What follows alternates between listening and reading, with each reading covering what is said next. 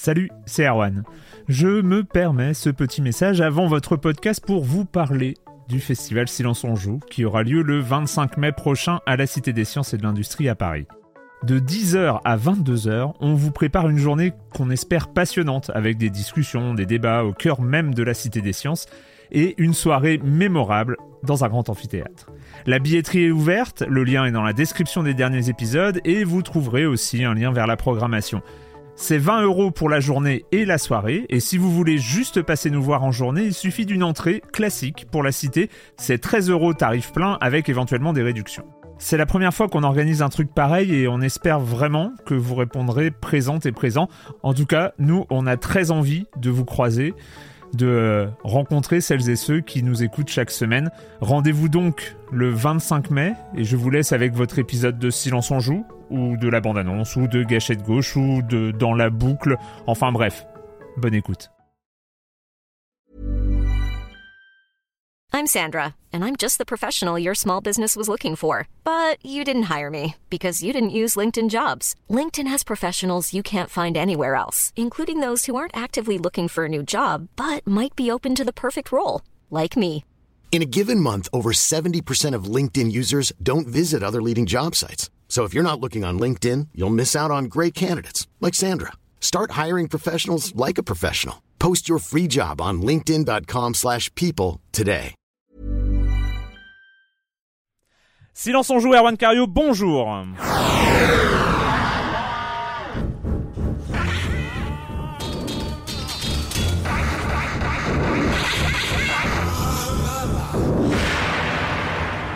Au programme cette semaine, on va parler d'Anarchy Reigns, le dernier titre de Platinum chez Sega, de l'Independent Game Festival avec les nommés, euh, les finalistes donc de, de, de l'Independent Game Festival qui va avoir lieu fin mars à San Francisco. Ninja Gaiden Razor's Edge, la version Wii U de Ninja Gaiden 3 qui vient de sortir, plus violent avec plus de sang, tout ça, tout ça, tout Oui, ça. On tapisse bien les murs. hein. Ouais, on tapisse bien les murs.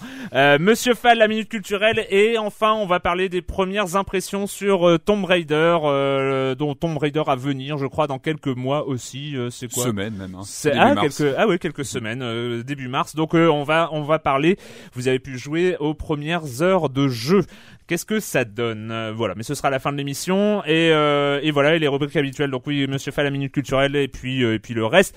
On commence avec toi, Joël, avec des nouvelles de chez Disney qui regardent d'un œil envieux ce qui se passe chez Activision. Oui, oui, c'est un peu comme euh, voilà l'oncle Picsou, ils ont un peu des comme ça des, des espèces de dollars comme ça dans les yeux. Effectivement, ils ont vu du côté que voilà chez Activision euh, Skylanders, je voyez ce jeu avec les, Oui, avec oui. les figurines, bah ça marche très très très bien. 500 millions de dollars, je crois. que Oui, c'est ça, aux 500 millions de dollars euh, de, de recettes, non, de, de chiffre d'affaires, donc ouais, un- c'est énorme. énorme. Et en fait, qu'ils ont annoncé euh, pas plus tard que qu'hi- qu'hier, euh, c'est-à-dire mardi, euh, mardi, ils ont annoncé une, euh, en fait, ils ont annoncé un nouveau jeu qui s'appellerait Disney Infinity et qui euh, et qui utiliserait comme Skylanders, un système de lecteur, c'est-à-dire de, de socle, Mm. où on poserait des figurines. En fait, des figurines euh, qui seraient à peu près une, une vingtaine, à peu près, qui sortiraient cette année. Euh, voilà, le jeu sortirait en juin. Ces figurines, en fait, elles seraient, euh, ce seraient des personnages de, de Disney et de Pixar. On aurait du Jack Sparrow, euh, issu de- du Pirate des Caraïbes. On aurait aussi euh, du Monstre et compagnie. Euh, assez surprenant, on n'a pas, alors que Disney vient d'acquérir en fait euh, Marvel, on retrouve pas de, de Marvel dedans, donc ça va Pour l'instant. euh, pour l'instant. Et Star Wars. Et, et non plus, et pas de Star Wars euh, non plus, effectivement. Bon, ça- Star dans les Wars. dans les grosses acquisitions de Disney quand même euh, la dernière en date, ouais, c'est ça. Donc voilà, enfin moi ça m'étonne, je suis assez, euh, enfin ça m'étonne. Ça m'étonne un petit peu que Disney se montre aussi, euh, euh, bah, on va dire aussi suiveur, aussi euh, aussi copieur. On pourrait peut-être euh, en fait da- davantage s'attendre à ce que Nintendo en fait fasse ce genre de, de choses, par exemple, je sais pas moi avec les. euh, avec Bah, les- surtout les- que la, la, les- la Wii U a, un processeur pour euh, capter les objets avoisinants Ouais. je crois, du gamepad. Hein. Mm. Enfin, la techno est là, elle est prête. Donc Mm. moi j'étais un peu un, un peu un peu surpris. Donc ouais, mais c'est une ressucée. Après, c'est euh, c'est un, Mais je- un super filon. Il n'y a pas eu encore. Il a n'y a pas eu de encore de clone, euh, disons, que- qui arrive un peu à la hauteur de, de- du phénomène Skylander, Mm. euh, qui est un phénomène très euh, limité dans les âges. hein, par, par contre, hein. c'est vraiment ado, euh, euh, ado à donf. Ah, moi non j'ai bien aimé. Non mais parce que c'est ton métier. euh, c'est le, le- le truc en termes de public, c'est vraiment. euh, Oui, ça, ça vise plutôt effectivement un public euh, Tu n'es pas le d'enfants, cœur de cible, non, pas le cœur de cible euh, d'enfants et euh, d'enfants et de grands grands adolescents. Entre deux Ninja Gaiden, il a fait du. Et donc Ouais, c'est tu euh, vois, 20 non. figurines. euh, Une, une vingtaine de figurines voilà qu'on va pouvoir utiliser en fait dans une première partie. Le jeu va se décomposer à peu près en deux parties, c'est-à-dire une première partie qui va être aventure où on va jouer en fait avec ces figurines des, euh, des missions, euh, des missions de Tirer des de films, Disney, d'après tirer des, des compris, films, vraiment voilà. tirer des, des longs Donc, métrages. ouais. euh, voilà, s'embarquer sur les navires des pirates par exemple. Mhm. Et la deuxième deuxième aspect du jeu, on va pouvoir va être un peu plus comment dire boîte à, boîte à jeu. D'ailleurs, c'est le nom du c'est le nom même du, du mode qui va être un mode toy toy box euh, toy box où on va pouvoir se servir des éléments qu'on a débloqués dans le mode dans le mode aventure pour pouvoir les intégrer. Bon, euh, je crois qu'on avait des prémices de ça dans le jeu Toy Story 3 où il y avait Bah déjà oui, un alors- mode ouvert comme ça, où on Absolument. pouvait euh, jouer avec Qui les personnages. C'était bien qui était un, ça. excellent, qui était un Mhm. excellent jeu. Et d'ailleurs, où on peut avoir un espoir que ça peut être pas si mal ce Disney Infinity, c'est que c'est Avalanche Software qui avait fait ce Toy Story 3 qui tenait vraiment bien la route. bien foutu. ouais. Voilà, Ouais. qui est en fait au, bah, aux là, commandes à la création de Disney. Et j'ai vu, je crois qu'il y avait des objets en plus pour les pouvoirs, des choses comme ça. Il y aura pas que les figurines de, de, de personnages, il y aura aussi d'autres, euh, il y aura des pouvoirs, des choses comme ça, par des petits objets en plus, d'après ce que j'ai comprendre. C'est po- ça, c'est possible. Et on a une date. euh, Une date au mois de juin. Ça commencera à sortir au mois de juin. Donc avant Eh les- ben c'est formidable, hein, c'est Dinsey Infinity. Et tu voulais aussi nous parler Oui. d'une petite nouveauté dans Star Wars The Old Republic. euh, Ouais, ouais, bra... enfin là, ouais, c'est un petit peu un, un- un coup de gueule, c'est-à-dire que ce qu'ils vont sortir en fait, euh, euh, donc Star Wars The Old Republic, le, le MMO, le MMO de euh, Star Sort- Wars qui, ouais. bah, qui est sorti l'an passé, Oui, oui, qui est sorti en qui, genre il y a un an à peu près. Qui to Play, un enfin, qui plus. qui bat de l'aile, enfin qui a qui est un peu, voilà, qui est un peu battu, battu de, de l'aile. En fait, ce qu'ils ont fait, c'est qu'ils vont s'apprêter. Alors, je sais pas si elle est encore sortie ou pas. J'avoue, je sais pas. moi, j'ai un petit peu décroché de, de Star Wars The Old Republic. Mais et en fait, ils ont sorti ou s'apprêtent à sortir euh, un, une- un pack, une expansion qui s'appelle euh, en anglais euh, Rise of the Hut Cartel. Hut, euh, voilà pour euh, voilà, Jabba. Jabba, Jabba. Et en fait, ce qui est un peu, ce qui est un peu embêtant, c'est qu'ils ont décidé de donc dans cette expansion payante de regrouper les personnages et intrigues euh, personnages et intrigues à caractère gay. C'est-à-dire qu'en fait, si on veut, si les joueurs veulent interpréter, euh, enfin, avoir des intrigues et des personnages où, où les personnages ont des relations de même sexe, eh ben, faudra aller sur cette planète, sur ce, cette planète, Obligatoirement la planète, euh, la planète Makeb, très très loin. Voilà. Donc c'est un petit peu, C'est un- obligatoire ou Queer en- Planet. Ouais. euh, Queer Planet, c'est ça, voilà. Donc c'est un petit peu, euh, c'est un petit peu embarrassant pour BioWare qui s'était déjà montré quand même un petit peu plus, euh, on va dire un petit peu plus fin euh, par rapport à la, à la thématique euh, de Ah, l'homosexualité. Ah oui, on se rappelle dans Mass Effect. euh, Mass Effect, ouais, en mélangeant ouais. ça de manière un peu plus subtile, là ça fait un peu euh, pas, Ghetto. ça, ça fait un peu ghetto, étrange. ça fait aussi un peu manière de, de prendre des personnes. Ça pourrait s'appeler le marais, tu ça sais. pourrait s'appeler le marais, ça pourrait aussi s'appeler. Non, mais c'est aussi une, une manière un peu de prendre. Bah, ils prennent vraiment les gays lesbiennes pour des cons. Oui, voilà. voilà, on, On va. peut le dire. on- On peut le dire. Alors en plus, en leur faisant euh, après payer le prix de, de cette expansion, quoi. Qui est une euh, extension spéciale pour eux. voilà. Ah, Voilà, Enfin pour eux, pour, eux, pour en tout, pour en tout cas les gens qui veulent, euh, qui veulent. euh, oui, c'est étrange, c'est ouvert étrange. Ça sera ouvert aux hétéros aussi ou cette planète ou euh, Il, faut, il faudra que tu montres pas de Ouais. blanche.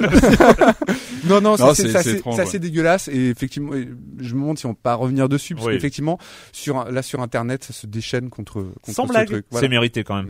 Euh, Patrick, une news du côté de Microsoft Eh euh, au CES. Tout d'abord, la- bonjour Erwan, parce qu'on n'a pas fait Ah, notre, petit bonjour. Ah mais je euh, commence aussi. Ouais non mais voilà c'est ça. Donc je commence par Ah, accueillir on les de- n'as pas la place habituelle, tout ça. Voilà, oui, non, c'est ça en fait. Euh, Normalement, je suis de l'autre côté, mais là, je serais de dos et je vous cacherai, ce serait un peu, un peu, un peu étrange. donc oui, je n'ai pas, euh, je n'ai pas accueilli euh, mes chroniqueurs favoris. donc Joël Métro de 20 minutes. donc bonjour Joël. Bonjour. et Patrick Helio de hitone.fr. Bonjour Patrick. Bonjour Erwan. Voilà, c'est bonjour. Alors, donc, oui, alors moi, une news que, que j'ai trouvé intéressante ce- cette semaine, qui est liée bah, aux différentes annonces qui sont arrivées pendant le CES, le fameux salon du CES. Alors moi, j'ai bien aimé le Illumiroom, qui a été présenté par Microsoft. Alors, est-ce que vous avez vu ce que c'était? Pas du tout. Le mieux, c'est de voir une vidéo. Il y a une vidéo qui a été présentée. Ouais. C'est un prototype pour l'instant. On n'en sait pas plus. hein. Alors, c'est simple. On a un jeu qui tourne euh, sur un écran, une personne en face dans une pièce, et un projecteur diffuse des images de jeu dans la pièce entière. Alors on avait déjà vu passer des choses. Il y avait un Euh, brevet, ils avaient déposé un brevet. Exactement, il y a quelques mois Ouais. là-dessus, on avait vu un brevet un peu obscur, on avait vaguement compris qu'il y avait une histoire de projection sur les murs d'éléments de, jeu. Là, on voit ce, donc ce projet qui a été présenté donc autour du CES. On ne sait pas pour l'instant sur quelle machine ça retournerait. On ne sait pas même si ça, sort- ça sortira. Pour l'instant, c'est un prototype. Est-ce que ce sera pour le Kinect? Parce que Kinect serait mis à l'emploi pour le faire tourner. Est-ce que ce sera pour le Kinect actuel de la console? Est-ce que ce serait pour la prochaine génération de machines qui pourrait être présentée à l'E3 On ne sait pas. En revanche, moi, je trouve ça intéressant. La vidéo est plus parlante que ce que je pourrais vous expliquer. Il Ouais. faut le voir, c'est assez explicatif. Je trouve qu'on voit pas mal de choses euh, à l'écran. Patrick, ça, Pour ça- faire- ça- ça veut dire que genre les murs seront euh, habillé. Alors justement, ce qui est intéressant, non. ce qu'on voit à, à l'image, c'est qu'on a une partie sur sa télé, Ouais. Un petit peu dans l'image de ce que faisait, de façon beaucoup plus limitée, Philips avec ses Ambilight. C'était une un modèle de, de, de télé Oui, qui, qui, projetait euh, des oui. images, enfin des, des couleurs sur les Des côtés. couleurs en fonction de l'image qui passait à l'écran. oui. Mais là, on va beaucoup plus loin parce qu'on va avoir euh, l'extension de, de l'action du jeu sur les murs. Mm. Visiblement, Kinect sert à, à calculer la taille de la pièce pour préparer les projections euh, du projecteur et calculer. euh, voilà. Mm. Alors, il y a plusieurs choses. On peut imaginer les habillages. Alors moi, je me vois bien faire une partie de, Ra- de Dragon's Lair et avoir un habillage de ma pièce avec le décor du château, etc. Oui. Juste un habillage, ça peut être intéressant. Ou jouer à Tomb Raider avec genre une, je sais pas, une ambiance Une jungle. ambiance, euh, ça peut, jungle. ça peut Ah, vraiment apporter ça. un, un plus assez rigolo. ouais. On peut aller plus loin. On peut se dire que les scores pourraient être inscrits sur ces sur ces pans de mur. Mhm. Une partie de l'interface pourrait être déportée sur les murs si l'affichage est de bonne qualité. Ça pourrait être intéressant. Mhm. C'est-à-dire qu'on pourrait déporter des éléments de l'écran pour ne figurer que l'action principale sur le téléviseur et avoir des choses sur les côtés. Bon après il faut tourner la tête, ça va pas forcément toujours être évident, mais il y a des choses à explorer. Et euh, voilà, en termes d'interface, je pense que ça peut être intéressant. Je Alors pense- les, les, les, les gens juste qui ont une vie familiale ou sociale euh, et alors qui voilà, jouent sur leur vie. Je pense jouent que- sur leur télé dans leur salon avec les gens qui font autre chose à côté. Je pense que l'Illumi C'est- Room, ça va être un choix de vie. Ah ouais, On ouais. risque, ouais, Ouais, il faut être seul Ah. ou avoir une pièce jeu vidéo. Alors je pense pas que Et, ça- et des murs, euh, et des murs immaculés. Oui, voilà, oui. Sur la non, non, tapisserie de grand-mère, ça va ce être qu'on voit dans la vidéo, après il faudra voir ce que ça donne en... quand ça arrivera. Ça marche plutôt bien. Je trouve que la vidéo est assez prenante, on comprend bien le concept et ça donne plutôt envie. Euh, une autre chose, Ouais. euh, The Cave de Ron Gilbert qu'on Ah. attendait depuis, euh, depuis Qui, qui longtemps. arrive le 22 là. Et on a une date, ça y est, donc on a une date de lancement. Euh, donc le jeu sera uniquement euh, disponible en téléchargement, ça on le savait. Il sortira le 23 janvier Ah, 23, en France, en. Europe, sur le PSN, euh, 12,99€. Il sortira en même temps sur le Xbox Live Arcade pour 1200 points, sur Steam, sur PC, et euh, la date de sortie sur la Wii U sera euh, confirmée prochainement. Donc et voilà. on aura On l'occasion de revenir parlera évidemment très, très euh, dans Silence sur Joue et on parlera aussi de l'entretien hein, que Exactement on qu'on a eu avec, euh, euh, Ron avec Gilbert. Ron Gilbert. Qui Grand moment, plein de grand moment. hein, euh. c'est c'est c'est Euh, c'est moi, j'en hein, suis toujours pas euh, remis monsieur. complètement. j'imagine, j'imagine. très très sympa, complètement malade le jour où ça s'est passé. Mais oui, il était pas en euh, grande forme, mais, ouais, on Le comme des comme de la semaine dernière. La semaine dernière, c'était The Walking Dead. On n'avait pas parlé que de ça, mais grosso modo, c'était quand même le point central. Euh, beaucoup, beaucoup, beaucoup de commentaires, euh, beaucoup de gens qui, avec euh, une réflexion euh, quand même, un jeu ou pas un jeu. Enfin, moi, il y a un post, c'est Étienne 3, hein, qui, qui, est, qui est parti direct. C'est dès après l'enregistrement, il s'est, il s'est, il s'est lancé. C'est, je crois, troisième ou quatrième commentaire. Alors c'est un, un, un texte un peu long. Il est, il est très énervé. Hein. Bon, résumons ce début d'année. Un jeu pour bébé avec des autocollants à collectionner. Paper Mario, Ah un non. comic Ah zombie interactif qui n'a rien d'un jeu et un énième jeu où on coupe du bois pour faire du feu.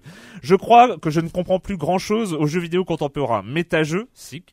Euh, finesse d'écriture, resic. À propos du plombier, fascination pour la simplification à l'extrême du gameplay quand il ne s'agit pas de la disparition complète de celui-ci. Série télévisionnisation à grande échelle du jeu vidéo pour The Walking Dead. Hurlement au, génie, au génie pour de- devant des graphismes minimalistes vaguement burtoniens pour Don't Starve, etc. C'est le triomphe des petites choses bien rassurantes et infantiles, qu'elles soient gaies, tristes ou supposément effrayantes, peu importe, du moment que tu restes dans ton petit cocon truffé de petites références concon, euh, euh, comme autant de doudou, etc., etc.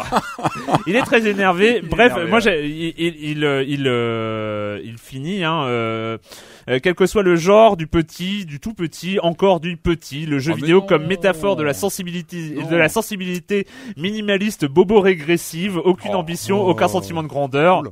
une sorte de synthèse de Delerme père et fils appliqué aux jeux vidéo, autrement dit le vrai cauchemar de l'époque contemporaine. Eh ben, tu commences ou Il y a de la haine, hein. Oui, Mais oui, qu'est-ce oui. qui s'est passé? Non, mais je Euh, sais pas. bah il y a- non, bah, C'est mais le début 2013, je pense. euh, lendemain de, de ouais. fête un peu difficile. Non, mais c'est bien ce petit ce Non, mais c'est bien.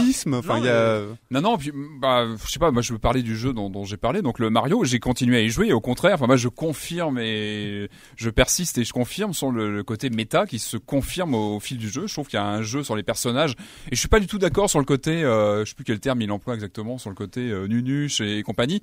Non, pas du tout. Enfin, je trouve que c'est au contraire, il y a toute une réflexion sur les personnages. Moi, Il faut pas s'arrêter au premier degré, aux premières apparences, et je pense que, je sais pas s'il a essayé le jeu, il faudrait qu'on en parle avec lui, mais non, mais Je, je ne crois Je pas. Mais pas, en fait, mais en en fait, tout je suis assez on- fan de- d'avis tranchés euh, dans euh, de, de ce dans ce genre. Moi, je, Non, je sais pas. Je, je suis pas d'accord. hein. Je suis d'accord avec rien. Mais Mais moi, je euh, trouve que c'est- sur euh, The Walking Dead, il a raison. On en fait peut-être un petit peu. Enfin, moi, je pense qu'il s'agit d'un, il s'agit d'un jeu. Il y a une, il y a une, quand même une dose d'interactivité.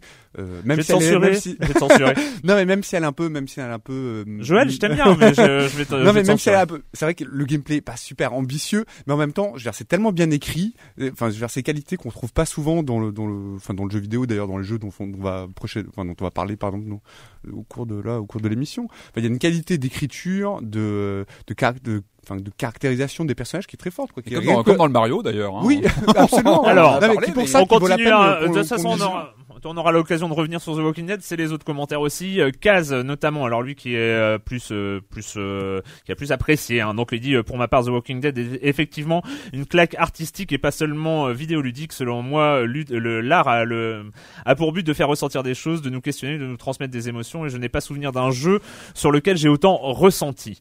Euh, c'est tout un panel d'émotions qui nous est offert par Telltale et même euh, sur les autres formes d'art, je n'ai pas ressenti la même chose. Par exemple, les comics n'ont pas n'ont fait leur effet, mais rien d'aussi immersif, d'aussi prenant. Il y a une distance qui se crée, une certaine prise de recul avec la BD ou la série, pas avec le jeu. À titre d'exemple, dans d'autres jeux à choix type Mass Effect, Dragon Age, généralement on choisit une voie et on s'y cantonne. Ici, je me suis vu changer. En début de jeu, naturellement, j'avais tendance à vouloir aider tout le monde et à faire confiance à chaque personne, euh, à tenter de faire survivre le plus grand groupe possible. Et au fur et à mesure, je suis devenu plus égoïste et plus méfiant et à ne plus penser pour la survie du plus grand groupe, mais à la mienne. Bah, bravo. Ah ouais, c'est hein, leçon de vie. une belle leçon de vie. Euh, il faut, il faut évoquer euh, tous les euh, tous les avis, hein, euh, Ah, enfin tous les types d'avis qui Bien ont eu sûr. lieu dans les forums et donc on, le- l'inénarrable Dalai Lama euh, que les habitués du forum connaissent, qui euh, dit si je puis me permettre, non seulement The Walking Dead n'est pas un bon jeu, mais en plus ça n'est même pas un jeu et quand bien même tu le ranges dans la catégorie film, c'est incroyablement mauvais. Voilà, Oh, c'est bon. C'est tranché. c'est tranché. Euh, Tranché. Enfin, aime-moi qui euh, dit jeu vidéo, jeu, pas jeu vidéo, c'est quand même sacrément de la branlette. À l'heure du cross-média, de la réalité augmentée, de la gamification de nos vies, des jeux indés qui euh, tiennent plus de l'expérience ludique, du retour à venir des casques de réalité virtuelle, les dénominations strictes ne tiennent plus. Le jeu casse de plus en plus les codes et il s'invite de, plus en plus dans la vie de tous les jours. Chercher à le définir de façon stricte reviendra à vouloir cartographier des dunes de sable relativement inutiles et sûrement obsolètes avant même d'être fini. Voilà, c'est très jolie image. La cartographie des dunes de sable. N'est-ce pas. N'est-ce pas Moi, je, moi, je sais pas. Je, voulais- juste pour revenir, euh, le seul truc sur euh, parce qu'il y a beaucoup de gens, euh, notamment euh, un, un auditeur qui disait que parler de films interactifs, euh, c'était pas forcément péjoratif. Euh, tout ça. Moi, moi, il y a quand même des, des séquences. Je veux pas spoiler, euh, donc, euh, mais mais il y a des séquences euh, où, on a rien. Enfin, on, on a souvent parlé des choix à faire. Alors, euh, choix sauver tel ou tel personnage, prendre une décision de soutenir tel ou tel personnage dans, dans une discussion très rapide. Et c'est des moments très très forts. Mais je trouvais qu'il y avait aussi des moments forts où on a le contrôle de de Lee et euh, et, et et où on est juste euh, parce qu'on a le contrôle, on est impliqué d'une manière vachement plus intense dans l'histoire. Mais c'est pas, c'est pour faire des gestes. Il y a une, il y a une scène, je ne dirais pas à quelle occasion, mais il y a une scène où on doit enterrer un corps et où on a le contrôle de l'appel, euh, où on Mhm. prend un tas de terre, on doit recouvrir le corps, on peut observer la scène entre chaque coup de pelle. Et ce moment-là n'apporte rien en termes de jeu. On a, euh, si on le fait pas, ça change rien. euh, C'est, mais je trouve qu'il y a, c'est comme ça, c'est une implication qui, euh, qui crée des moments hyper intenses. Mais ouais, c'est ce que j'avais ressenti dans, mais davantage dans Heavy Rain, par Ouais, exemple, ou dans le fait Ah, moi, que, beaucoup moins. euh, moi, bien plus, sûr. beaucoup plus dans Heavy Rain, ou même, le- voilà, pour lever aussi, euh. lever un, enfin, rien que pour faire en sorte qu'un personnage se, se redresse de son lit, où il fallait vraiment le prendre, voilà, prendre ses commandes. Enfin, je trouve, moi, j'ai ressenti ça plus dans Heavy Rain. C'était performatif dans le dans la narration Ouais. où on devient acteur tout en Mm. manipulant des Et personnages. je trouve, ouais. ouais, moi, je trouve que c'était plus intéressant, Heavy Rain. Mm. Voilà. Eh bien, comme Ouais. quoi c'est c'est bien, hein, tous les avis sont Mm. sont pas partagés. On va commencer donc avec euh, le dernier titre de Platinum Games, Platinum Games, Anarchy Reigns. Yes, sir. Shoot to kill. No, no, this doesn't fit. Something's not right. These men, you know? Jack Kamen, what can I do for you? Why kill Maximilian? Why are you after Max? We didn't put a price on his head. But maybe fair isn't how you BS guys roll. We don't help people.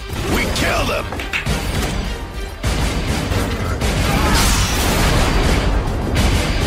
Anarchy Reigns euh, Platinum Games chez Sega. Euh, on l'a entendu, on est face à un jeu d'une subtilité, euh, une grande subtilité. Donc, euh, euh, on sent déjà la patte des créateurs de Mad World, euh, si je ne m'abuse, sur euh, sur Wii. On est sur de- du beat'em all. euh, Il y a du multi, il y a du solo. Euh, Joël, tu es d'ailleurs le seul à y avoir joué euh, Mhm. parmi nous, avoir eu le courage d'y jouer. Euh, qu'est-ce que qu'est-ce que t'en as ressorti de ce Anarchy Reigns? Alors déjà Platinum Games, c'est un, un studio que, que j'adore. Mad Ouais. World, c'était une expérience euh, enfin, vraiment fantastique au niveau de l'esthétique, au niveau de l'esthétique, voilà, de son, de son noir et blanc. Bayonetta. Bayonetta, c'était l'un des jeux les plus fa- fabuleux euh, sortis il y a, un- voilà, je sais pas, il y a Deux deux, ans. deux ans déjà. Oui. Et puis Vanquish, qui n'avait pas été, Ouais. qui avait été reçu un peu tièdement, mais moi je trouvais fantastique, euh, vraiment fantastique en termes de scoring, euh, du scoring Ouais, et en, en euh, termes de, de lisibilité de l'action. Et je trouve qu'ils sont très forts. Enfin, ils sont très forts. Bah là, Platinum Games le- pour ça, c'est-à-dire pour rendre une action, l'action fluide, lisible, pour vraiment avoir faire ressentir une impression de de vitesse, de un peu old school, hein, puissance. c'est un peu old school dans le dans le dans la dans le ressenti justement. de quoi tu parles de En général, dans leur jeu. ah moi, moi je le trouve pas tellement au contraire. Ouais. Je trouve qu'ils étaient plutôt euh, enfin ouais je sais pas je trouve que, Moderne. voilà, euh, plutôt moderne ouais, bossent sur le, le Metal de Gear euh, Rising qui arrive bientôt. aussi. bah alors alors voilà c'est le problème on a vraiment mais, euh, on a donc un beat de donc un beat de mall euh, assez euh, force assez classique finalement quoi assez classique donc comme tu disais avec un mode solo et un mode euh, et un mode multi et le solo alors j'ai plutôt joué au solo au, au solo qui je trouve un peu euh, Voilà. Ah je ouais, pense mais- que ça va. ah. ça- le, le- le- je pense que Non, tu mais- as dit beaucoup de choses avec ton. c'est c'est un jeu sympathique mais à quoi bon? Euh, donc et ça on a- reprend les codes de leur jeu, troisième personne, euh, Trois- ultra trois- speed. troisième euh, personne, moins speed, non mais moins speed que les, euh, un peu moins speed, je trouve que les précédents. Je trouve que c'est moins lisible, donc dans justement dans cette action. Des fois, il y a un peu des problèmes de, de caméra. Des fois, on a parfois l'impression que le, le perso- les personnages réagissent. Enfin, le personnage qu'on incarne, moi en l'occurrence, c'était euh, euh, parce qu'ils recyclent. Hein, là, ils ont recyclé. Je trouve qu'ils sont allés chercher euh, chez Mad World, ils sont allés chercher 5 six, euh, cinq, six personnages, dont euh, Jack Cayman, le, le héros de, de, de Mad World. Euh, et ces personnages sont pas, sont, je sais pas, c'est un peu lourd, quoi. C'est un peu lourd l'environnement, l'environnement du, solo. C'est une espèce de grande map sur laquelle en fait on va, on va débloquer au fur et à mesure des missions où on va devoir se poser au point, un point précis de, de cette carte pour aller, euh, voilà, euh, pour aller effectuer cette mission. C'est sympathique, mais finalement ça rime pas, ça rime pas à grand chose. L'histoire est inintéressante dans le solo. Vraiment pas du tout, euh, pas du tout passionnante. Le pitch, Euh, c'est quoi euh, je- je- non mais je n'en sais rien. Je- non, Tu as zappé les pas- je, cinématiques. je- ah, je trouve ça, non mais je, Ouais. je trouve ça pas, enfin vraiment pas intéressant. Euh, le multi est pas mal, c'est-à-dire qu'il y a- quand même des propositions intéressantes de faire un truc, un espèce de combat comme ça de de, de mêlée avec pas mal de modes assez assez différents. Ouais, il y a, y une collection de modes en multi. ah, hein. il y a Mm. du, il y a du deathmatch, il y a du capture de, les modes capture de drapeau, donc des choses assez, assez classiques finalement. Je crois qu'il, je crois qu'il y a à peu près euh, huit modes, mais finalement on en retient un jeu assez, euh, assez globalement un peu, un peu tristouné, un peu terne, quoi, à l'image de l'environnement du, euh, de l'environnement dans lequel se déplace le, le joueur en, en, solo. Euh, voilà, qu'est-ce qu'on peut en dire d'autre? Bon, c'est pas. euh, Enfin, on a l'impression qu'ils, on a l'impression un peu que Platinum Games a fait, euh, a fait ce jeu un peu par-dessus la jambe quand même. Mm. Bon, qui, qui sont davantage en train de se concentrer sur, bah, sur leur prochain jeu, sur les, euh, euh, bah, notamment le, enfin, qu'ils se sont concentrés sur leur prochain jeu, c'est-à-dire le Metal Gear euh, Rising Revengeance, donc qu'ils font avec euh, Kojima chez Konami, et aussi les deux prochains jeux qu'ils font avec Nintendo pour la Wii U. Oui. Donc moi, le jeu que j'attends le plus, euh, Ouais. c'est euh, Bayonetta Bayonetta 2. Et cet autre jeu euh, dont j'avais, dont j'ai appris le, bah, justement le- l'existence, dont j'avais pas très- fait tellement attention, c'est The Wonderful 101, parce qu'apparemment on ne prononce pas ça 101, mais 101, où c'est un, où c'est un jeu où on, où on va devoir contrôler en fait une, une Oui. kyrielle de, de, de super-héros euh, Sur contre, Wii U, c'est contre ça, voilà, oui. sur Wii U Ouais, ouais. contre des, euh, Il était à l'E3, contre des, dernièrement. une invasion alien. Ça a l'air assez, ça a l'air là pour le coup assez humo- humoristique. Très sympa. ouais. Euh, bon, euh, donc. Euh, Ouais, Anarchy ce jeu- Reigns, c'est pas ça. Non, c'est pas, c'est pas ça. Au moins, on peut leur, au moins, ils ont l'avantage du, d'avoir été, comment dire, euh, d'avoir été honnête par rapport au prix, parce que celui-ci est relativement modique, euh, enfin relativement, c'est 30 euros sur les, sur les consoles de salon euh, Xbox et 360. Donc, euh, donc voilà, donc un jeu. En boîte, hein. un en boîte, voilà, donc, en boîte, voilà. Donc un jeu que je recommande pas spécialement, mais bon, éventuellement s'il y a des, vraiment des fans de l'univers, euh, de l'univers Mad World. On va euh, juste évoquer euh, très vite euh, l'IGF. Hein, c'est sorti il y a une dizaine de jours. c'est toujours, enfin c'est depuis, on, le dit, hein, c'est pas depuis très très longtemps que c'est c'est la, la 15e édition cette année de l'Independent Games Festival qui a lieu chaque année pendant la Game Conference à San Francisco. Euh, le jeu indépendant euh, a commencé, enfin l'IGF, ça a commencé à cartonner depuis euh, 2006 à peu près, où on commence vraiment à regarder euh, d'un œil euh, assez in- intéressé euh, les euh, les finalistes et puis évidemment les gagnants. Euh, cette année, euh, cette année en fait, c'est assez marrant parce que avec euh, cet essor de du jeu indé, avec les Kickstarter, avec euh, avec euh, les, les les titres indépendants qui ont commencé à marcher, et ben en fait on, en connaît de plus en plus. Assez c'est assez euh, sidérant, notamment euh, dans euh, le Grand Prix hein, qui est le Chemas McNally euh, Grand Prize du euh, de l'IGF, donc qui est vraiment le Grand Prix. Euh, bah sont sont nommés Hotline Miami dont on a parlé ici, euh, sont nommés Faster Than Light euh, dont on a aussi parlé ici, euh, le qui est assez euh, assez formidable hein, que, que Clément a, a adoré. Et euh, et le Kentucky Road Zero aussi alors qui est un des euh, un des- peut-être un des grands favoris de de cette édition parce qu'il est euh, il est nommé dans pas mal de euh, pas mal de catégories. Excellence euh, audio en en quoi il est nommé autrement en narrative évidemment euh, parce que on en reparlera hein, de ce Kentucky euh, Road Zero de Cardboard euh, la semaine prochaine à la Gaieté Lyrique euh, je l'ai annoncé la Gaieté Lyrique euh, déjà ou pas? Tu peux le, le refaire, tu hein, peux le ça a déjà refaire, fait. là. mais, euh, Ouais, je- mais de- pendant l'enregistrement Ah ouais, euh, je sais pas, oui, si, euh, donc on sera hein, à la Gaieté Lyrique le 23 janvier à partir de 19h et cette fois-ci on enregistrera. Euh, Ou pas. Pas, si, si, si, on enregistrera. Euh, donc voilà, on en reparlera donc de ce Kentucky Route Zero euh, la semaine prochaine. Et, euh, et puis voilà, donc c'est c'est vrai que euh, alors dans les euh, il y a y a pas mal de titres qui reviennent aussi. Alors moi j'ai le Incrediped, euh, Cart Life qui revient aussi pas mal et euh, et le bientôt l'été de Tale of Tales euh, qui nous ont encore sorti sans doute un truc euh, très conceptuel. On en, en tout cas voilà. Euh, ce qui est étonnant aussi, c'est que ce qui est bien, c'est qu'on commence à voir arriver les. enfin, moi, je suis content de voir arriver des euh, des finalistes comme ça auxquels on peut jouer. Euh, c'est vrai que c'est une des frustrations de l'IGF généralement, c'est euh, que Mhm. on a l'impression que c'est les, enfin dernières les dernières années, hein, on avait l'impression que on, a on allait un peu mettre du temps pour jouer aux, aux, aux gagnants, aux jeux qui euh, qui gagnaient, sauf quand c'était Minecraft hein, ou Fez euh, évidemment. Quoique Fez, les premières euh, fois où il était nommé, euh, voilà, c'était euh, c'était un peu euh, juste théorique. Et trois ans avant, non, c'est ça Ouais, Même enfin plus, bon, bref, euh, oui, Fez, oui, c'était un petit un, un, un petit souci. Là, il y a Monaco, par exemple, qui a gagné euh, il y a deux ans, un an, enfin, qui et qui va euh, qui va sortir euh, c'est c'est les mois qui viennent. Euh, je suis euh, je suis en Ouais. contact, je vais peut-être euh, recevoir une bêta. J'ai Oh. très hâte de Mm. voir à quoi ressemble. Bah, ça peut aussi ce- servir ce pour les jeux en eux-mêmes aussi à se vendre, à se faire connaître. C'est aussi Ah bah, un, c'est carrément. l'immédiateté euh, des et, sorties. euh, et là, de et là, de très et- très bonne remarque parce que d'un coup, plus, tous euh, les finalistes se sont retrouvés dans le système de Greenlight euh, de Steam, donc euh, où Et ça, euh, ça, pour être soumis au vote au vote des des utilisateurs de Steam pour être finalement distribué par Steam. Donc voilà, il y a, il y a, il y a aussi il y a aussi une dynamique comme ça autour de l'IGF. Donc on attendra on attendra la fin fin ma- fin mars pour pour voir qui va qui va gagner. Euh, je sais pas, vous avez des favoris. Moi, Hotline Miami en, en C'était Grand excellent. Euh, C'est vrai qu'il était me semble, très, très me bon. semble plutôt bien parti. de non, fait. entre temps, j'ai regardé la, la- je, vais- je vais y jouer di- très prochainement le, bah, la bande annonce du, euh, du Kentucky. euh, Alors Kentucky Route qui- Zero, voilà. qui a l'air, bah, qui a on l'air s'y assez, assez barré. Donc, On euh, va, euh, oui, barré, barré, c'est un, c'est un euphémisme. C'est absolu, enfin, c'est une. J'aime pas parler, enfin, quand on parle d'expérience ou de trucs poétiques ou de trucs surréalistes, on a toujours l'impression de, de survendre sur le côté. euh, On va te dire que ce n'est pas un jeu. Fais attention. Voilà, je- Attention, alors- Erwan. Là, le, là, là, là, là, ça va être une vraie question. Hein. Enfin, franchement, moi, j'ai- donc j'ai fini. C'est un truc en 5 actes. Euh, seul le premier est actuellement disponible. Hein. C'est à télécharger sur euh, sur le site du, du développeur. Et, euh, et voilà, c'est c'est juste.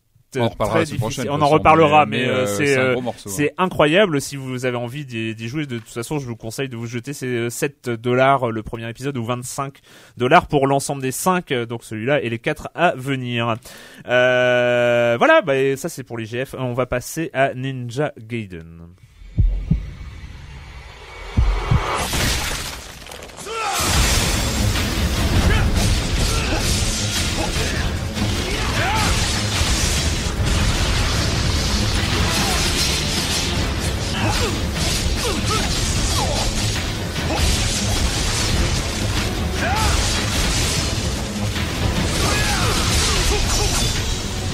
Alors moi je dois avouer, je dois avouer, je dois avouer, j'ai un très gros problème avec Ninja Gaiden. Ah, Ouais, lequel non mais j'ai, j'ai- Tu n'aimes pas le sang, peut-être? Non, c'est pas trop ça. Euh, violence, pas les ninjas. euh, Non, c'est assez ah le non, il peut ninja. pas ne pas aimer les ninjas. Tout le monde aime les ninjas, c'est pas possible. Ah, il y a des gens qui aiment pas trop. Ah bon Moi non, mais les ninjas ça va. C'est hein. sympa les ninjas. Ouais, les ouais. ninjas c'est cool. Moi je, je, c'est, Ouais. hein, on va pas pas Non, non, ouais. du Dikoff tout ça. Enfin, tu Ah te ouais. rappelles. tu vas pas, tu vas pas la, raconter. ouais.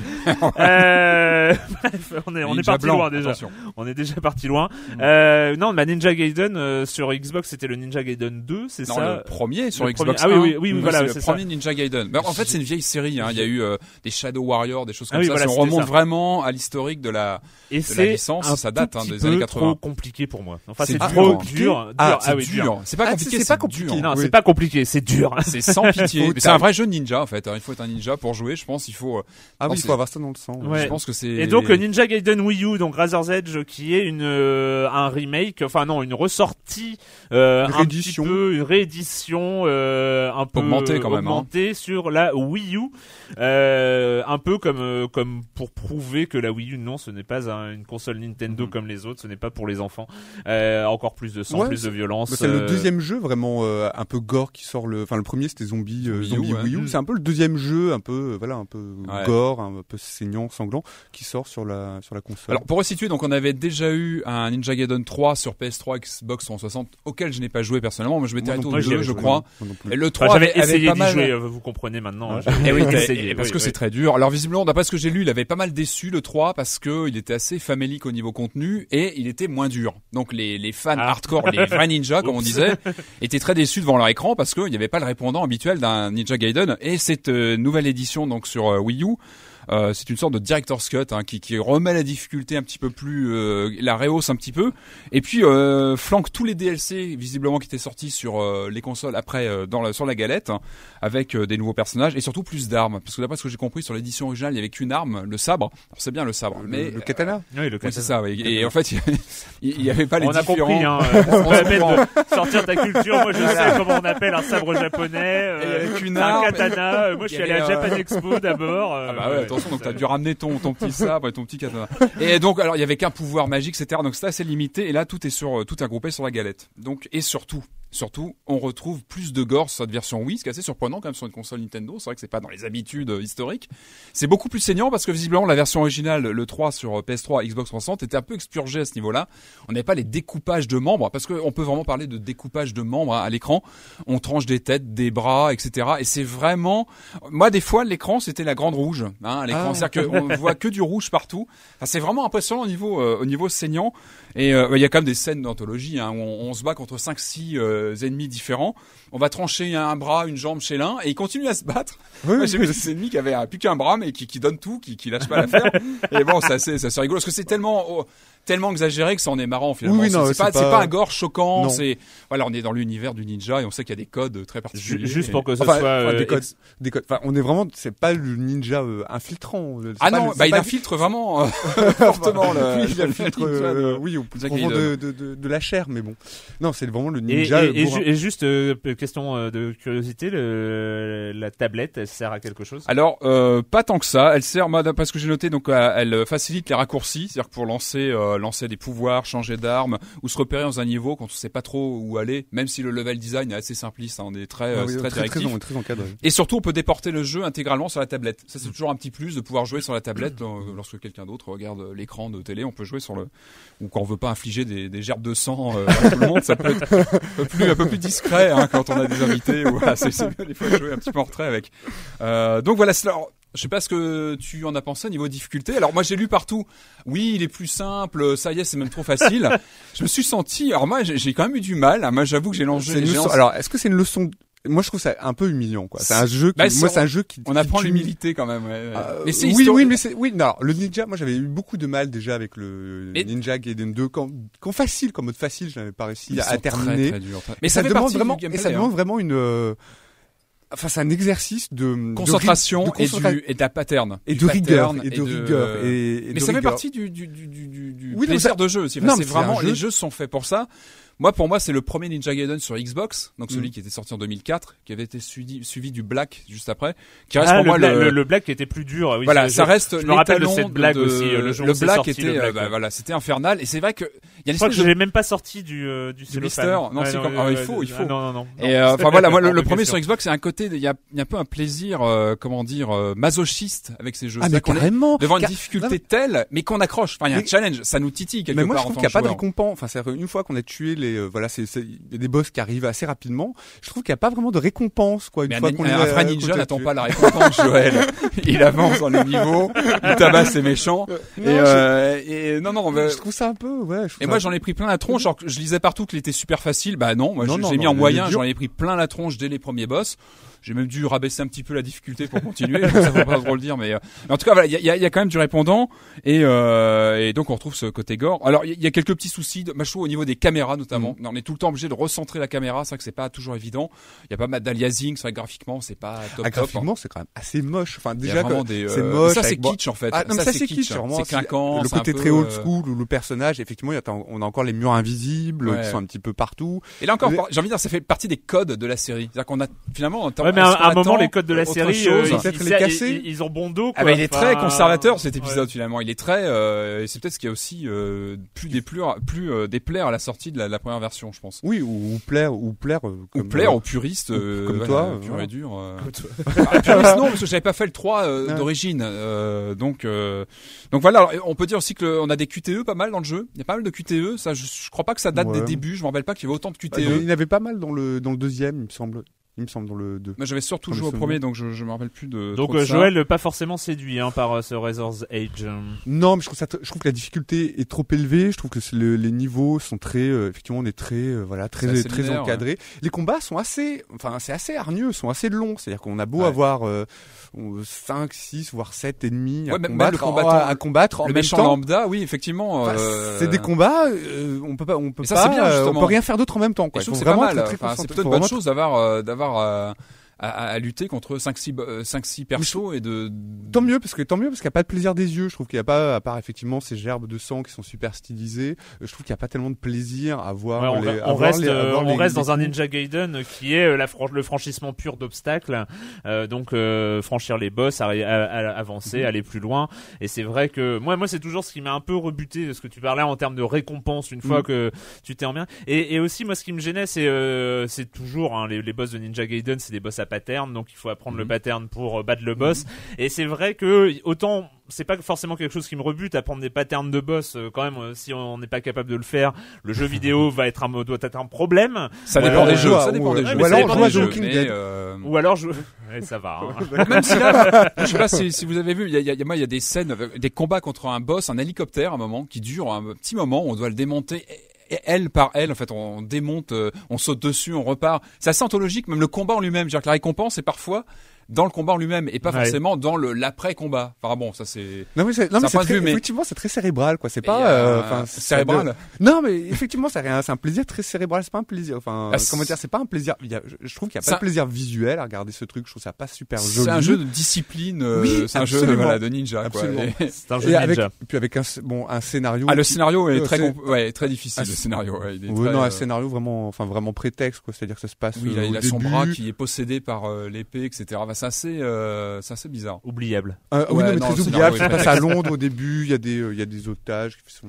Allez, bah, bah, c'est Ninja Gaiden euh, Wii U Razor's Edge. euh, euh, Alors encore une fois, il y y a assez peu de ah. jeux du genre sur la console, donc c'est vrai que euh, ça peut être l'occasion de- d'essayer un. il va y avoir Bayonetta beat'em all. 2 Mais il un va y avoir jour. d'autres jeux qui arrivent. Hein Pour l'instant, Hein Hmm. Bayonetta 2, un jour. Euh, c'est l'heure de retrouver Monsieur Fall, l'heure euh, comme chaque semaine, Monsieur Fall de TrickTrack.net euh, et de TrickTrack.tv, on ne le dit jamais assez. Euh, Monsieur Fall euh, et sa chronique jeux de société, jeux de plateau. Bonjour Monsieur Fall.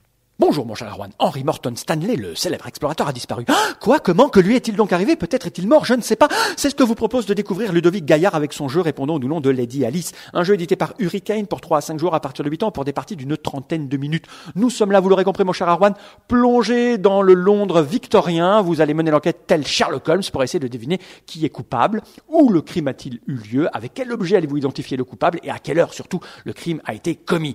Ce jeu est une espèce de genre de mélange de Cluedo et de Mastermind, mais avec cette petite touche de jeu moderne qui fait que les jeux sont si plaisants et nous plaisent tant. Mon cher Erwan, en gros, chaque joueur va recevoir en début de partie un indice, peut-être le coupable, peut-être le lieu. Vous allez recevoir aussi une petite carte sur laquelle il y a un côté vert et un côté rouge. Ça va vous permettre de découvrir certains indices. Et puis à votre tour, vous allez faire une proposition grâce à un carnet à spirale. Vous allez proposer un coupable, un lieu, un objet et une heure. Et vous allez valider ou invalider ces propositions. Et les autres joueurs vont faire de même. C'est-à-dire que si dans la proposition, votre indice est présent, vous allez mettre la carte du côté vert avec le sourire de Sherlock Holmes. Si euh, votre indice n'est pas présent dans la proposition, vous allez mettre du côté rouge avec Sherlock Holmes qui fait la tête, qui n'est pas très content. Et à partir de là, chaque joueur va pouvoir faire des déductions et deviner qui, quoi, comment. Mais attention, on rentre là dans le niveau subtil de la fourberie et euh, du bluff, car vous n'allez pas forcément gagner si vous trouvez les quatre éléments qu'il faut découvrir. Oui, vous marquerez plus de points si vous faites ça, mais il y a un petit jeu subtil de déduction et de bluff juste après la phase de, de proposition. Je vous explique comment ça marche. Chaque joueur a reçu début de partie des petits jetons à sa couleur sur lesquels il y a marqué des chiffres. Ces chiffres sont des points que vous allez peut-être marquer à la fin de la partie. À un moment donné dans la partie, vous allez devoir poser ces petits jetons sur des petites barres euh, correspondant au lieu, correspondant au suspect, à l'arme et à l'heure. Vous les posez face cachée à votre tour. C'est-à-dire que vous n'indiquez pas aux autres joueurs combien de points vous misez sur le fait que ce sera ça le, le- la proposition euh, victorieuse à la fin de la partie. C'est-à-dire que par exemple, si vous pensez que c'est à 19h qu'a eu lieu l'heure du crime, il vaut mieux mettre un jeton avec un gros chiffre dessus parce que si c'est ça, vous allez marquer les points qui sont sur le jeton. Par contre, vous avez des jetons avec des zéros, donc il va falloir poser ces jetons sur des endroits où vous voulez faire croire aux autres que peut-être c'est là que c'est lieu parce que vous vous le savez, mais peut-être c'est pas là. Enfin bref, ça a l'air un peu complexe comme ça, mais c'est très familial. 30 minutes, ça s'adresse à toute la famille. Un enfant de 8 ans peut commencer à jouer. Il sera moins malin qu'un qu'un adulte de 35 ans, c'est sûr, mais quand même il peut y jouer. C'est fin, c'est très fin, c'est magnifique. C'est ça renouvelle complètement le Cluedo et le Mastermind. C'est c'est euh, Très très très plaisant. Ce jeu est arrivé en boutique là juste là maintenant. Alors ne vous précipitez pas tout de suite. Il va arriver là hein, d'ici quelques quelques jours, d'ici 48 heures dans toutes les bonnes boutiques. Vous le trouverez aux alentours d'un prix moins de 30 euros à peu près. Je vous rappelle le nom, c'est Lady Alice, un jeu de Ludovic Gaillard, édité par Hurricane pour 3 à 5 jours à partir de 8 ans pour des parties de 30 minutes. Un jeu incroyablement fin. Et moi, mon cher Erwan, je vous dis à la semaine prochaine. À la semaine prochaine, Monsieur Fall, Monsieur Fall de TrickTrack.net euh, et son Cluedo. Non, c'est pas Cluedo, hein, c'était un peu plus complexe, mais bon, c'est pas grave. relecture. Euh, Une, une relecture moderne de, de Cluedo, la minute culturelle de notre Ah, cher voilà. Marmotte 19 Fidèle au poste. qui euh, a recyclé comme ça des, euh, des questions qu'il m'avait envoyées que j'avais pas posées. Enfin bon, Et te euh, les renvoie. Euh, ah ouais, non, bah attends, il me refait des compiles et tout, c'est hyper pratique. Il lâche rien, Marmotte. Euh, c'est ah bien, c'est non, bien. Non, mais il a, Il a c'est- raison. C'est un, c'est c'est pas comme euh, c'est un, voilà. Bref, euh, question euh, qui peut sembler simple mais pas tant que ça. Euh, que commercialisait à l'origine Nintendo et sous quel nom? Des cartes à jouer? Voilà, donc euh, c'est tu as un dixième de point et maintenant le reste. Le nom? Voilà. Hmm. Ah ah. Ah, ah, Le nom ah. de- du jeu de cartes, c'est ça? Ouais, ouais, ouais. Alors, euh, jeu euh, carte à jouer fait main un- intitulé Anafuda, euh, qui deviendra très apprécié des Yakuza. C'était en 1889, Mhm. quand même, et la célèbre société s'appelait alors Nintendo Kopai.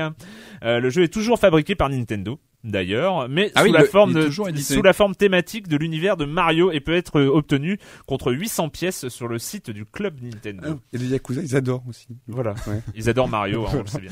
Euh, quel est le nom complet de la machine créée par The 3 The 3DO Company?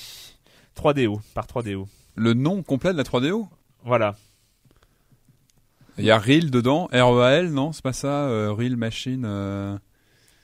Euh... C'est-à-dire le nom complet. euh, Ouais, je vais, je vais lire hein, parce que moi je, je m'y connais pas beaucoup plus que vous. Euh, C'est la 3DO Interactive Multiplayer. Ah, Ah, oui, oui. d'accord. Mais...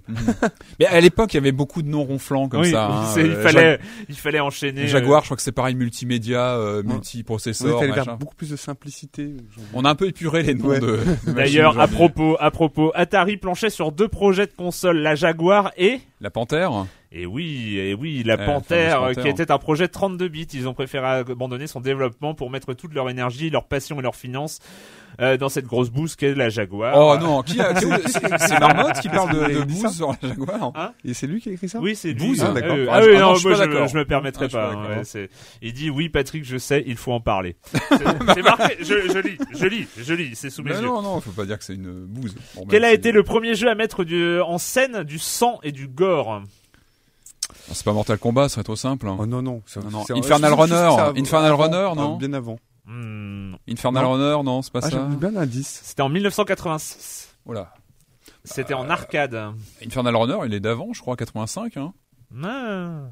Tu, quoi, tu contestes Marmotte 19, ça c'est parce que Ah, t'as pas aimé la remarque. Il faudra qu'on en discute. Non, Ouais. un, un jeu d'arcade, c'est ça en 86 Ouais, en borne d'arcade. C'est pas Splatterhouse, non, c'est plus sorti un peu après. euh, Alors en Euh. fait, c'était, euh, ça s'appelle Chiller. Chiller en arcade, c'était un FPS à la sauce House of the Dead où on décommait des zombies, des humains et des fantômes.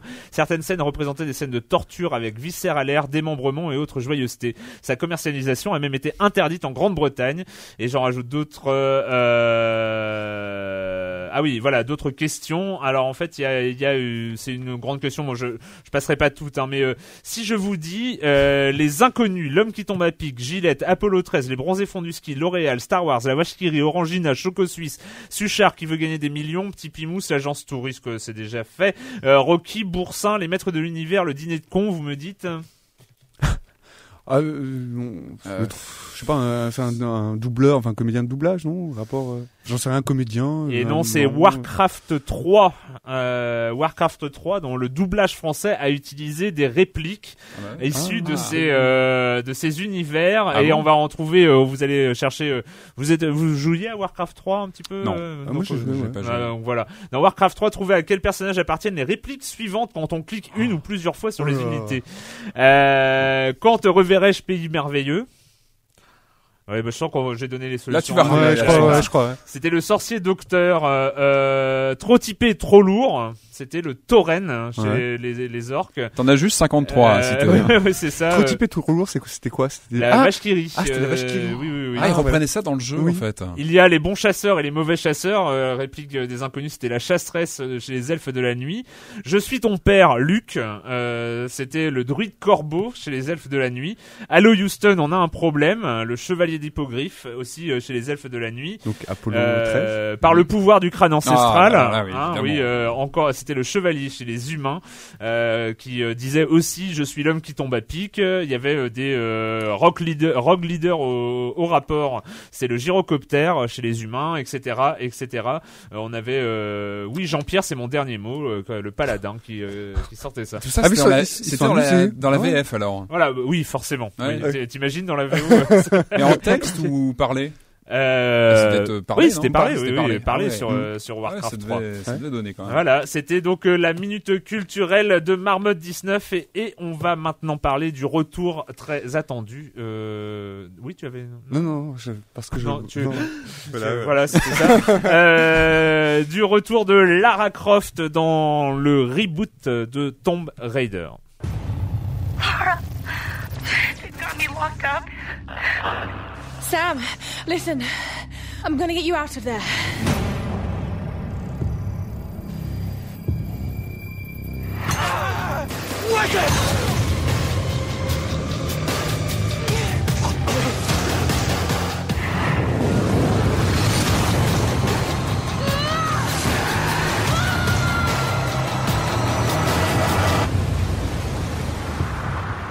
Raider, donc euh, reboot euh, annoncé depuis longtemps déjà. Ouais, le côté, euh, euh, le côté survivante euh, mis en avant, les débuts, euh, les débuts d'aventurière de Lara Croft. Enfin voilà, c'était tout l'univers qui était euh, qui était annoncé.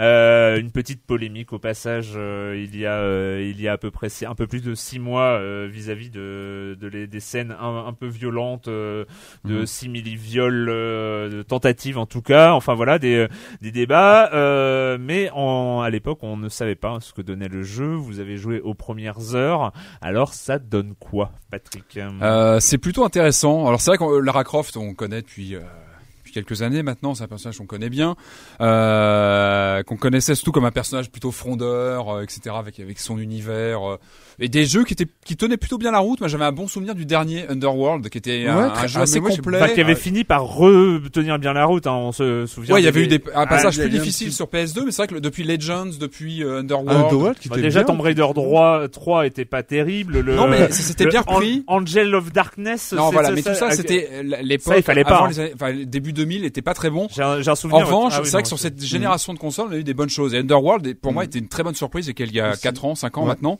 Donc voilà, pour dire que c'était pas forcément, on s'attendait pas forcément à un reboot de cette ampleur. Et c'est vrai qu'on avait vu les premières vidéos il y a deux ans à l'E3 et ça faisait envie parce qu'on avait vraiment un côté euh, survival méchant, nerveux. Et euh, et là, on a enfin, on a enfin pu prendre le jeu en main. Enfin, moi, j'ai pu jouer plus de deux heures. euh, toi aussi, Joël, on a pu, on a pu le prendre en main et ça confirme bien ça, c'est-à-dire que moi ce que ce qu'on a pris en main c'est le tout début du jeu, donc on voit, euh, on c'est un reboot total de la franchise, on revient à une de Lara Croft jeune. La- Lara Croft jeune qui a à peine Qui- voilà comme ça une vingtaine euh, qui- même pas une à vingtaine peine une d'années vingtaine d'années, à on, on est loin du personnage frondeur, sûr de lui qu'on connaissait auparavant. On, on retrouve vraiment un personnage plus humain, plus plus fragile. Enfin, on a une plus sensation euh, plus humaine qu'auparavant, je trouve. Et euh, et donc début du jeu qui tout de suite, euh, je trouve, pose bien euh, l'ambiance. C'est-à-dire qu'on est vraiment dans une ambiance euh, survival, vraiment méchante. Enfin, je trouve que c'est euh, dès le début du jeu, c'est assez impressionnant.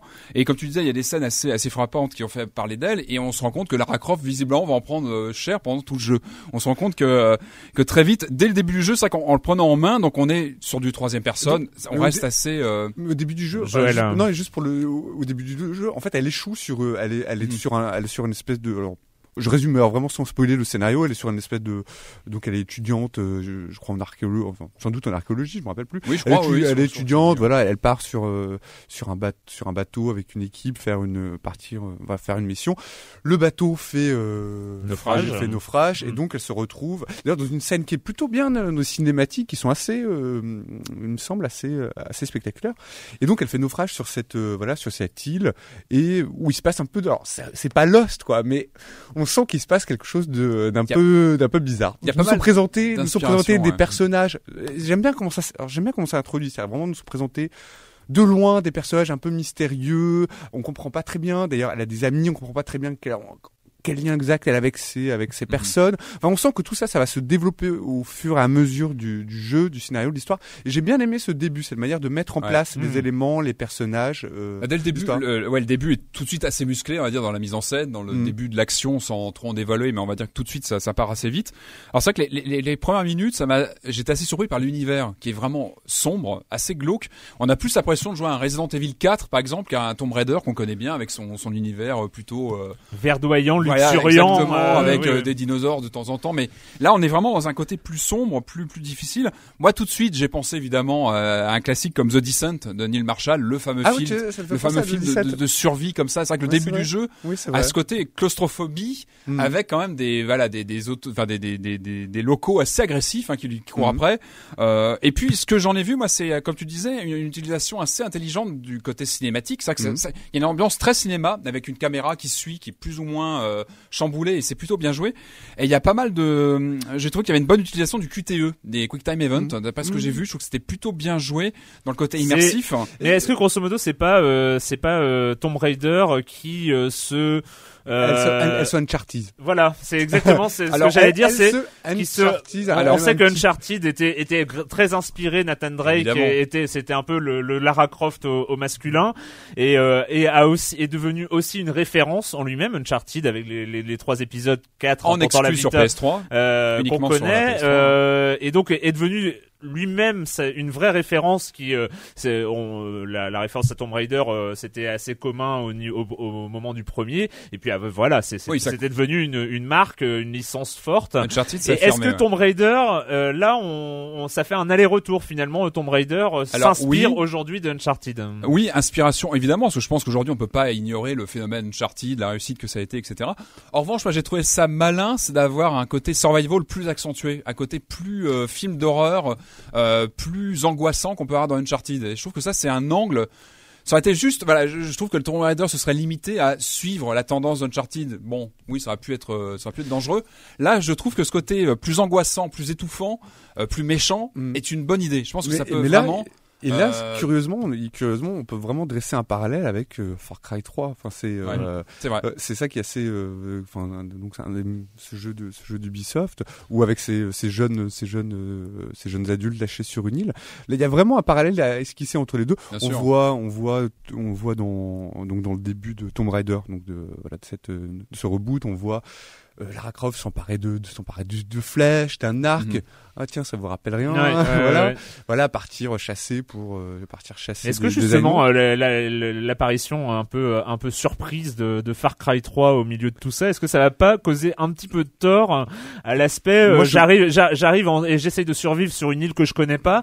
Euh, Il Je- y a Far Cry 3 qui est arrivé euh, là et qui s'est quand même imposé comme une putain Mm. de référence. Je pense, je Mhm. pense, enfin, inévitablement, euh, quand le jeu sortira, Tomb Raider sera forcément un peu comparé à. C'est à quand même Far Cry dommage. 3. C'est Ah, non, mais c'est vrai. Il sera inévitablement comparé à Far Cry 3, qui est fait fort justement avec son, avec cette, euh, cette île ouverte. Parce que le Tomb Raider, pour l'instant, ce qu'on a vu, c'est que c'est pas tout à fait, pas complètement ouvert. Il y a Non, pas. on a euh, senti un lorsqu'on en fait on a un Enfin- début qui est très euh, très ancré dans des grottes etc Ouais. on a tout un une intro du jeu qui est vraiment euh, très étouffant ensuite on arrive sur des niveaux qui peu à peu semblent s'ouvrir visiblement s'ouvrir. pour ce Mm. qu'on a pu en voir où c'est là où on va apprendre qu'il faut chasser pour se nourrir etc euh, Pour faire du pour avoir du matériel aussi pour ranger ses alors armes, justement ou, euh, justement il y a tout un il y a tout un aussi quelque chose qui est, qui est, qui est plutôt intéressant c'est tout l'arbre de compétences qui semble se développer ce qu'on n'avait pas jusqu'ici dans les Tomb Raider c'est qu'on fait évoluer aussi visiblement le personnage vers un petit euh, peu, un petit, un petit côté jeu de rôle. Enfin, un peu euh, jeu de rôle, on peut voilà la faire évoluer vers plus de survie, Ouais. euh, plus de, de voilà de reconnaissance du terrain, etc. Mhm. Donc ça c'est pas mal. On peut aussi pas comme améliorer Far les, Cry 3 ou... on peut aussi améliorer les armes, euh, ajouter des objets sur les armes, etc. De toute façon, on va pas, on va pas non plus euh, s'éterniser parce qu'on va en reparler au moment où ça Mais sortira. moi- mais, mais- je vous mais- laisse. euh, Mais moi, ce qui m'avait vraiment gêné. de parler, mais allez- allez-y. euh. Ouais, moi, ce qui m'avait Il y a- plus personne qui commande dans cette émission, je vous jure, c'est n'importe quoi. Allez-y, allez-y. Non, mais moi, ce qui m'avait m'en vraiment vais gê- d'abord. ce qui m'avait vraiment gêné, c'est, j'espère qu'ils vont arranger ça, c'est que c'est les gémissements et les halètements de Lara Croft pendant toute, euh, pendant toute la phase Mais elle du jeu. au début aussi. Oui, non, mais au bout d'un moment, un mec, on ferait jamais ça. Un mec, on le ferait jamais euh, gémir. Euh, non, à moi, ça m'a vraiment, euh, ça m'a heurté, ça m'a Ouais. frappé. Qu'on l'entend gémir à chaque fois qu'elle marche, elle gémit, elle fait, euh, je sais pas, elle escalade d'un arbre, elle gémit? Je trouve que c'était, j'en ai parlé au, je sais comment, je sais plus comment appelle- s'appelle le directeur du jeu qui était présent. Il a dit que pour l'instant, ils allaient peut-être en mettre un petit peu moins, mais j'espère Mhm. qu'ils vont en enlever parce que c'était vraiment tout much. Oui, il y a, il y a ce côté euh, petite, euh, petite fille Petite fragile, chose euh, fragile, ouais, ouais. Ouais, perdue Qui, dans euh, la nature. Et c'est un peu, c'est un peu énervant. C'est certainement aussi pour trancher peut-être trop avec le personnage qu'on connaissait avant. Peut-être Bah tu vois, volonté je... de rompre. ah ouais, mais moi j'aurais préféré voir une femme, euh, une femme mûre quoi dans ce reboot. Ah mais là bon. c'est pas Ouais. le, là c'est pas la ligne du nouveau jeu visiblement. Mais bon, moi j'aurais pré... Ouais, Moi je, moi je suis ressorti plutôt emballé de, de- des deux heures de jeu, je trouve. euh, Enfin j'ai trouvé qu'il y avait un, j'ai eu un bon ressenti.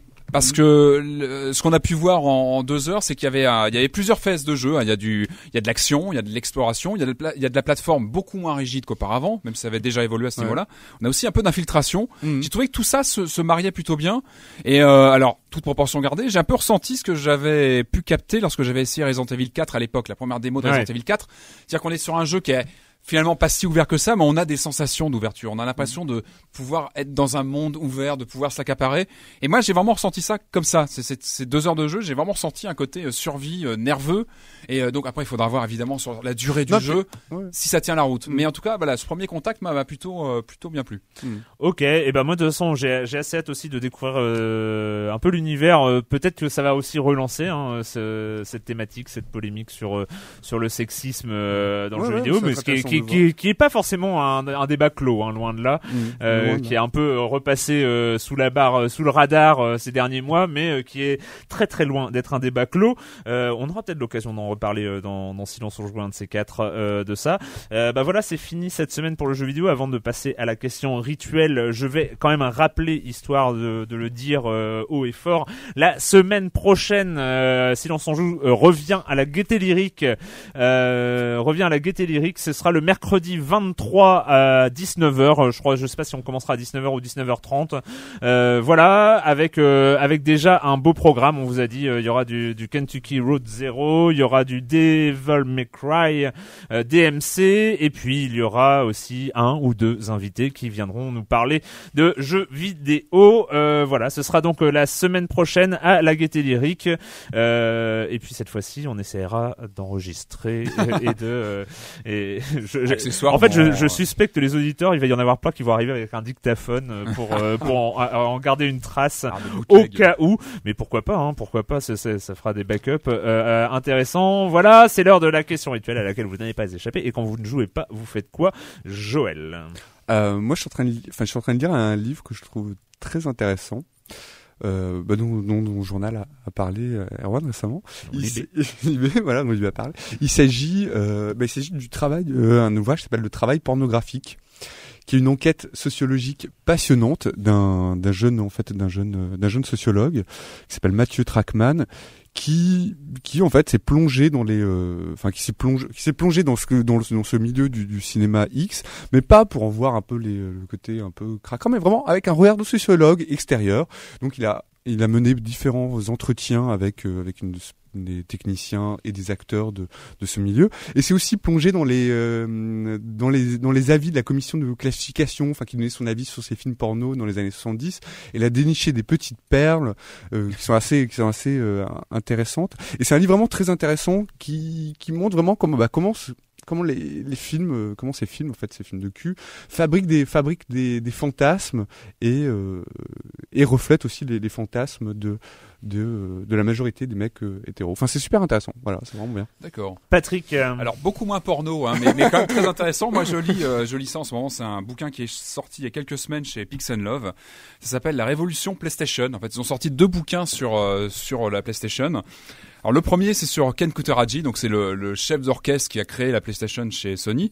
Le bouquin se penche vraiment sur la création de la première console. C'est-à-dire qu'on ne parle pas de la deuxième, de la troisième. On est vraiment sur le lancement de la première machine, et c'est passionnant. Ça se lit vraiment comme un roman. euh, on voit comment, euh, on connaît évidemment l'histoire du projet associé à Nintendo qui a capoté, donc on voit tout ça en détail. On voit comment Sony euh, se penche après sur la possibilité de créer sa propre console. La bataille qu'a dû faire l'ingénieur euh, Kutaragi en interne pour faire passer l'idée de créer une console de jeu qui était loin d'être évident pour Sony à l'époque. Et c'est vraiment intéressant de voir les coulisses de la fabrication de la console. On a vraiment pas mal de détails sur le design, sur l'intérieur de la machine, la conception. Voilà, quand on s'intéresse un peu, voilà, à l'historique d'une plateforme, je trouve que c'est vraiment intéressant et ça se lit vraiment euh, très facilement. C'est vraiment très agréable à lire. C'est une traduction d'un bouquin qui a quelques années déjà, donc c'est pour ça qu'on est vraiment sur la première PlayStation uniquement. Mais voilà, ça reste très très intéressant et puis bah c'est quand même une machine emblématique qui a quand même bien bien marqué le le bah, notre secteur. Donc c'est c'est vraiment Notre- intéressant. En tout cas, très très facile à lire. Euh, voilà, c'est c'est vraiment un régal. Moi, pour ma part, j'ai parlé la semaine dernière hein, des New 52 de, de DC, euh, qui m'avait un peu réconcilié Ah oui, euh, avec euh, avec DC. Euh, mais dans dans les ressorties, hein, mais c'était euh, c'était déjà il y a un peu plus, pas un an, mais un, un peu moins d'un an. Euh, ce qu'ils ont aussi ressorti, c'est qu'ils ont fait les les Before Watchmen, euh, qui donc euh, c'est ce- cette œuvre culte d'Alan Moore, euh, qui aurait pas, qui méritait pas ça. Euh, Donc euh, ils ont fait donc un, préquel un préquel Ah de, Watchmen avec les personnages. Docteur Manhattan, Rorschach, Ozymandias, euh, si, euh, bah, Silk, je ne sais plus comment. Enfin bref, euh, le spectre, le euh, hibou, ouais, là, voilà le- le hibou et tout ça, Mhm. et avec euh, des séries pour chaque personnage. Euh, donc, Ah, mais ça euh, peut être pas- filon, ça peut être euh, pas mal. avec Ah, le comédien, avec le comédien aussi. C'est et le grand filon quand ah même. oui ça peut être Euh, bien bah ça pourrait être bien. Il y a des choses, tout n'est pas à jeter. Euh, notamment, il y a des essais graphiques euh, du côté d'Ozymandias, euh, notamment euh, qui sont assez intéressants. Euh, mais euh, qu'on, on- en fait, euh, le Watchmen, euh, voilà, Watchmen, ça se suffit à, à Ouais. lui-même. Ça ne sert à rien. raconter. En fait, mais- il y a, il y, a, il y a vraiment, il y a des choses bien. Enfin, même il y a des passages qui sont euh, qui sont rigolos un peu dans toutes les dans toutes les séries, euh, mais mais on a vraiment l'impression de, de de lire un truc inutile. Enfin voilà, ça, ça ne sert à rien. Et puis surtout, il y a plus l'ampleur, euh, l'aspect un peu géopolitique, euh, la- l'aspect so- euh, de, de, de miroir de la société qu'avaient euh, qu'avaient les Watchmen. Et ça, tu- on perd déjà tout et on arrive dans des histoires de super-héros plus ou moins losers. Euh, donc euh, bon, pour le coup, je voilà, je comprends pas, mais voilà, c'est Before Watchmen hein, chez chez DC. Euh, bah voilà, c'est fini. Euh, on se retrouve donc euh, très bientôt pour parler de jeux vidéo à la gaieté lyrique. Euh, donc la semaine prochaine. Euh, voilà, ciao.